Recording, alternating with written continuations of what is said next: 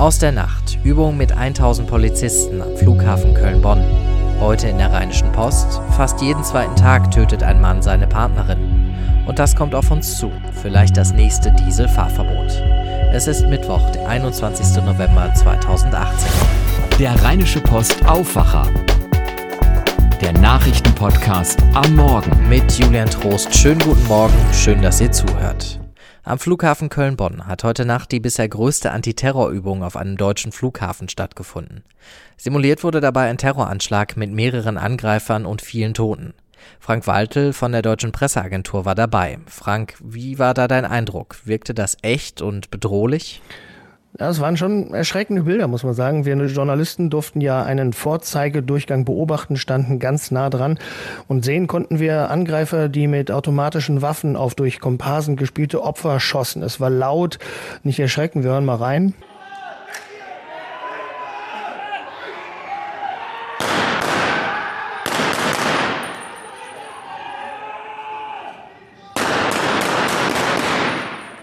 Ja, und dass da die Polizisten echt Stress hatten, das kann ich wirklich nur gut nachvollziehen, war aber auch Ziel der Übung Stress testen. Viel Wert wird bei solchen Übungen immer auf das gemeinsame Vorgehen gelegt. Was ist damit gemeint?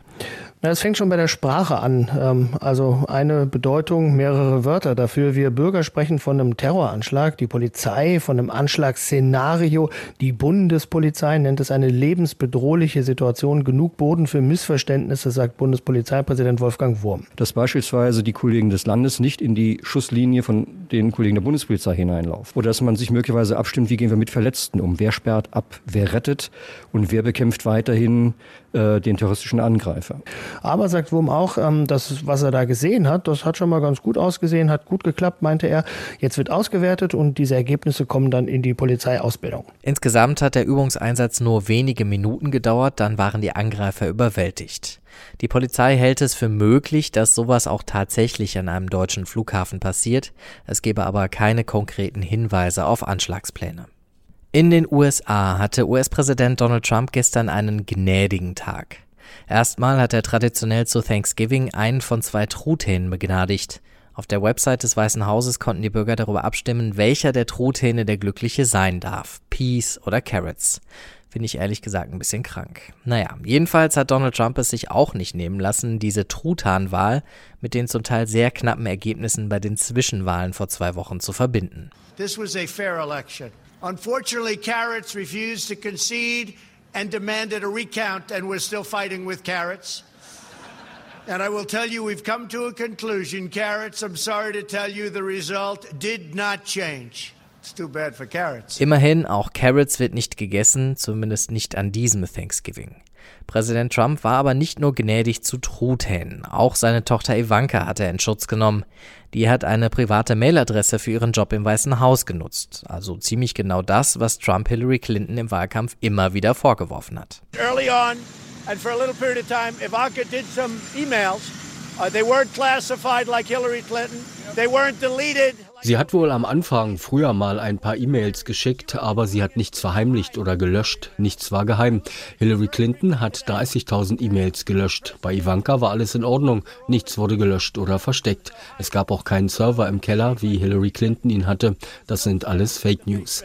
Like Hillary Clinton had. You're talking about a whole different, you're talking about all fake news. Und dann war Trump auch noch sehr gnädig zum saudischen Kronprinzen Mohammed bin Salman.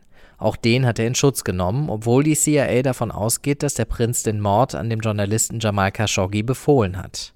Das lässt Trump aber nicht gelten. Er sagt, vielleicht hat er was damit zu tun, vielleicht aber auch nicht.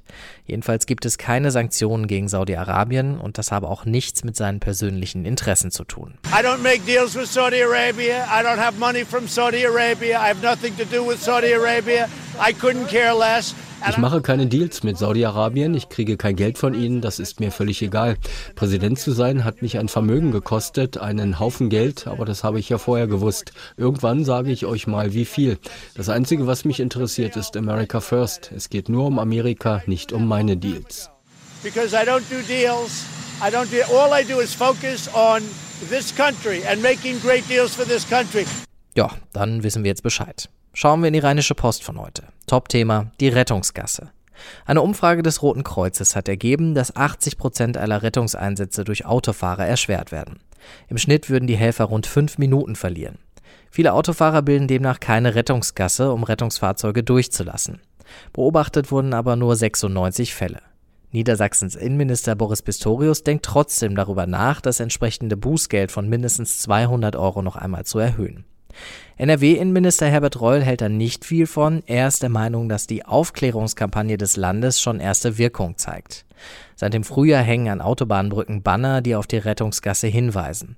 Reul sagt, dass die Verkehrsexperten der Polizei ihm seitdem zurückmelden, dass es besser wird mit der Rettungsgasse.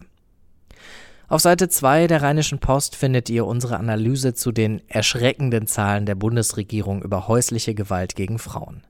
Im letzten Jahr ist fast jeden zweiten Tag eine Frau durch Gewalt ihres Partners gestorben. Unsere Berliner Korrespondentin Christina Dunz war bei der Vorstellung der Zahlen dabei. Christina, was sind denn die zentralen Erkenntnisse? Die dramatischste Zahl ist sicherlich 147. Im vorigen Jahr starben 147 Frauen durch Gewalt ihrer Partner. Man könnte auch sagen, montags, mittwochs, freitags werden Ehefrauen oder Lebensgefährtinnen in Deutschland getötet, jedenfalls an fast jedem zweiten Tag. Erschlagen, erstochen, erschossen. Die Bundesfamilienministerin will auf die Zahlen reagieren. Wie denn? Familienministerin Giffey will mit einer Kampagne Frauen ermutigen zu reden. Denn das Schweigen der Frauen ist die Macht der Männer. Denn sie können so strafrechtlich nicht verfolgt werden. Frauen sollen geschützt und auch anonym Hilfe bekommen. Dafür können sie sich an ein Hilfetelefon wenden, das rund um die Uhr besetzt ist. Die Nummer ist ganz einfach. 08000 116 016. Ja, Christina, die Statistik hat auch dich mitgenommen. Du hast getwittert, die Zahl bleibt unfassbar. Fast an jedem zweiten Tag stirbt in Deutschland eine Frau durch Gewalt des sogenannten Partners. Was wäre, wenn wir Medien darüber auch jeden zweiten Tag berichten und Kerzen und Blumen vor der Haustür sehen könnten? Erklär mal bitte genauer, was ist das für eine Diskussion, die du dir da jetzt wünscht? Gewalt gegen Frauen und an dieser Stelle soll auch einmal gesagt sein gegen Männer. Im vorigen Jahr starben 32 Männer durch Partnergewalt kommt zwar in Familien und zu Hause vor, aber das ist keine Privatsache. Wir Journalisten berichten oft ausführlich darüber, wenn Flüchtlinge Frauen vergewaltigen und umbringen. Aber wenn das Deutsche machen, scheint das Interesse geringer zu sein. Man stelle sich das einmal vor. Wir haben fast jeden zweiten Tag eine ausführliche Schilderung in den Medien, wie und warum Partner getötet oder vergewaltigt werden. Zu zwei Drittel würde es sich um deutsche Täter handeln. Vielleicht würde das zu einem Umdenken führen. Es wäre aber schon viel gewonnen, wenn wir alle wachsamer würden, denn die Dunkelziffer der Gewalt ist so hoch, dass fast jeder von uns Frauen kennen müsste, denen Gewalt angetan wird. Vielen Dank an Christina Dunz und noch einmal die Nummer des anonymen Hilfstelefons 08000 116 016. Da wird auch Männern geholfen und das in 18 Sprachen. Die Finanzämter in NRW überprüfen 20 Millionen Steuerbescheide aus den letzten Jahren. Es geht dabei um die Frage, wie gut sich Gesundheitskosten absetzen lassen. Da gab es ein Urteil zugunsten der Steuerzahler und deswegen schauen die Finanzämter jetzt, ob es nicht doch etwas Geld zurückgibt. Den ausführlichen Hintergrund könnt ihr im Wirtschaftsteil der Rheinischen Post von heute nachlesen. Ihr selbst müsst für die Überprüfung nichts tun, es kann aber sein, dass das Finanzamt eure aktuelle Bankverbindung nicht hat. Das ist zum Beispiel im Finanzamt Köln Mitte bei einigen Bescheiden aufgefallen. Wenn ihr also hohe Gesundheitskosten, zum Beispiel durch eine Brille, neue Zähne oder eine Kur abgesetzt habt, dann könnt ihr ja mal prüfen, ob das Finanzamt eure Kontonummer hat. Kommen wir zu dem, was an diesem Mittwoch heute noch so ansteht. In Oldenburg geht der Prozess gegen den ehemaligen Krankenpfleger Nils H. weiter. Der ist wegen des Mordes an 100 Patienten angeklagt. Er soll ihnen Medikamente gespritzt haben, die zum Herzversagen führten, um dann mit seinen Fähigkeiten bei der Wiederbelebung anzugeben. Heute wird Nils H. dazu befragt. Schon am ersten Prozesstag vor drei Wochen hat er die Vorwürfe größtenteils eingeräumt. In Wiesbaden geht es heute mal wieder um ein mögliches Fahrverbot für Diesel. Die deutsche Umwelthilfe hat auch Darmstadt verklagt. In Hessen gibt es schon Entscheidungen zu Fahrverboten in Frankfurt und Mainz. In Berlin wird heute Bundeskanzlerin Angela Merkel im Bundestag sprechen. In dieser Woche wird über den Haushalt diskutiert, der am Donnerstag dann verabschiedet wird. Heute ist Merkel deswegen also im Parlament. Traditionell nutzt die Opposition das für laute und heftige Kritik an einer Kanzlerin oder einem Kanzler. Jörg Ratsch berichtet für die Deutsche Presseagentur aus Berlin. Jörg, Warum ist das eigentlich so? Es geht ja eigentlich ums Geld und darum, wofür der Staat nächstes Jahr wie viel ausgibt. Ja, das hat sich irgendwie entwickelt über die Jahrzehnte. Es muss ja jeder Minister, jede Ministerin hier ans Rednerpult in dieser Haushaltswoche und ähm, rechtfertigen, wofür das jeweilige Ministerium wie viel Geld ausgibt. Und das muss auch die Kanzlerin tun für das Bundeskanzleramt. Ja, und wenn sie da einmal steht am Rednerpult, dann nutzt sie die Gelegenheit, um ihre Politik als positiv darzustellen. Und auf der anderen Seite die Opposition, die nutzt das, um genau das Gegenteil zu machen, nämlich Merkel vorzuwerfen, dass sie so gut wie alles falsch macht. Wie viel Geld hat denn eigentlich Angela Merkels Kanzleramt zur Verfügung? Ja, das ist gar nicht so viel im Vergleich zu den gesamten Staatsausgaben. Die Gesamtsumme liegt bei 356 Milliarden Euro. Da ist alles drin, von Ausgaben für die Bundeswehr bis hin zu Hartz IV. Das Kanzleramt bekommt von diesen 356 Milliarden ungefähr drei Milliarden ab. Und das meiste davon geht an den Bundesnachrichtendienst, der dem Kanzleramt unterstellt ist. Und ganz viel Geld wird vom Kanzleramt auch für Kulturförderung ausgegeben. Angela Merkel selbst kriegt für den Job als Kanzlerin im Monat so um die 23.000 Euro brutto plus Zuschläge. Und was erwartest du da heute von der Debatte?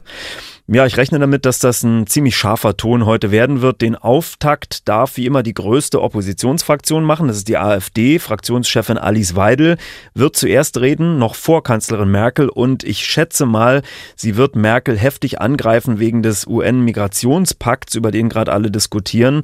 Die Kanzlerin dann selbst, die wird wahrscheinlich gar nicht weiter darauf eingehen, so auf persönliche Angriffe. Da reagiert sie in ihren Reden eigentlich nie. Aber nach Merkel, die anderen Redner, die werden wahrscheinlich dann ihrerseits jetzt Alice Weidel richtig schön angreifen, denn die steht momentan ja in der Kritik wegen ungeklärter Spenden aus äh, der Schweiz und aus den Niederlanden. Also ich schätze, es wird eine heftige Debatte werden hier heute. Vielen Dank an Jörg nach Berlin. Wir kommen noch zum Wetter. Das ist heute wechselnd bewölkt und trocken und von 1 Grad arbeiten wir uns bis zum Nachmittag auf 6 Grad hoch. Morgen noch ein bisschen freundlicher und 1 bis 2 Grad wärmer. Das war der Aufwacher für den Mittwoch, 21. November. Ich bin Julian Trost. Danke fürs Zuhören. Habt noch einen schönen Tag. Tschüss. Mehr bei uns im Netz www.rp-online.de